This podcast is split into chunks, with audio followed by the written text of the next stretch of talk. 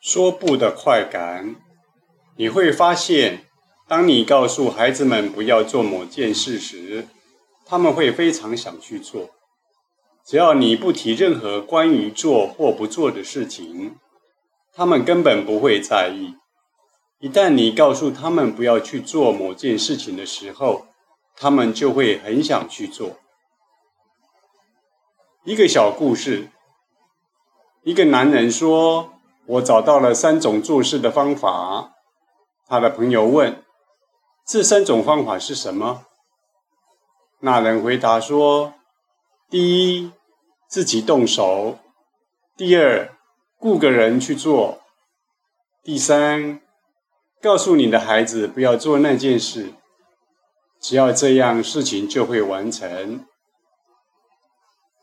事实上，做你不应该做的事会有一种刺激感。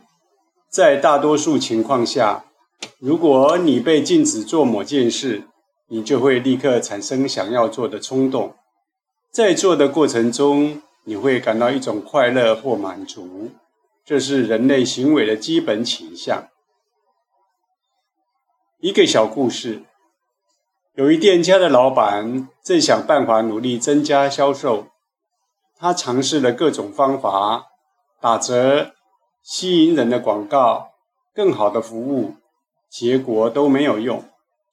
有一天，他在商店橱窗上挂了一个黑色的窗帘，上面挖了一个小洞，洞下面做了一个看板，写着“严格禁止偷窥”。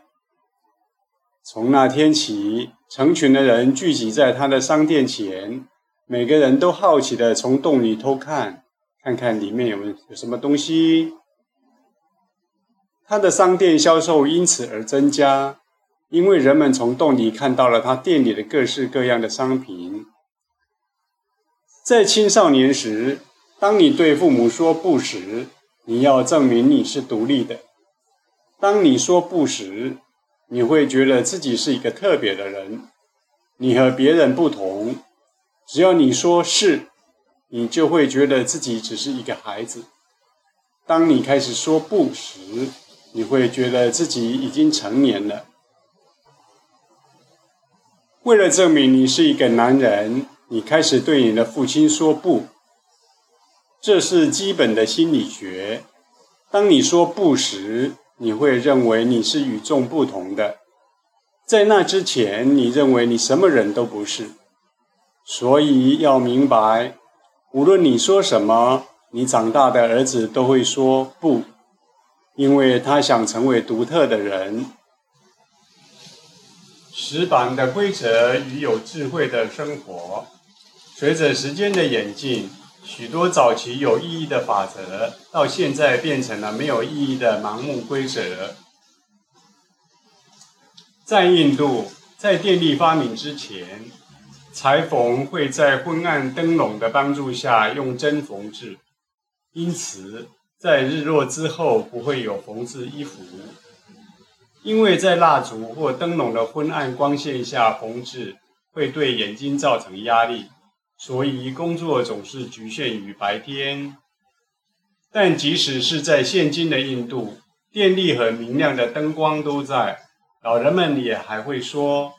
黄昏后缝制并不是件好事，即使晚上不裁缝的原因已不再存在，这已经成为他们的一种仪式，与其最初的目的无关。一个小故事：一个伞兵在电视上接受采访，记者说：“你的生活一定是充满刺激冒险的。”伞兵回答说：“是的。”的确有许多令人害怕的时刻。记者问：“那你生命中最焦虑的经历是什么呢？”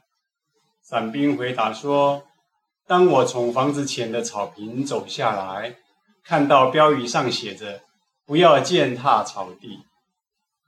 当你没有正确的智慧或理解时，很多事情就会成为生活中的死板和规则。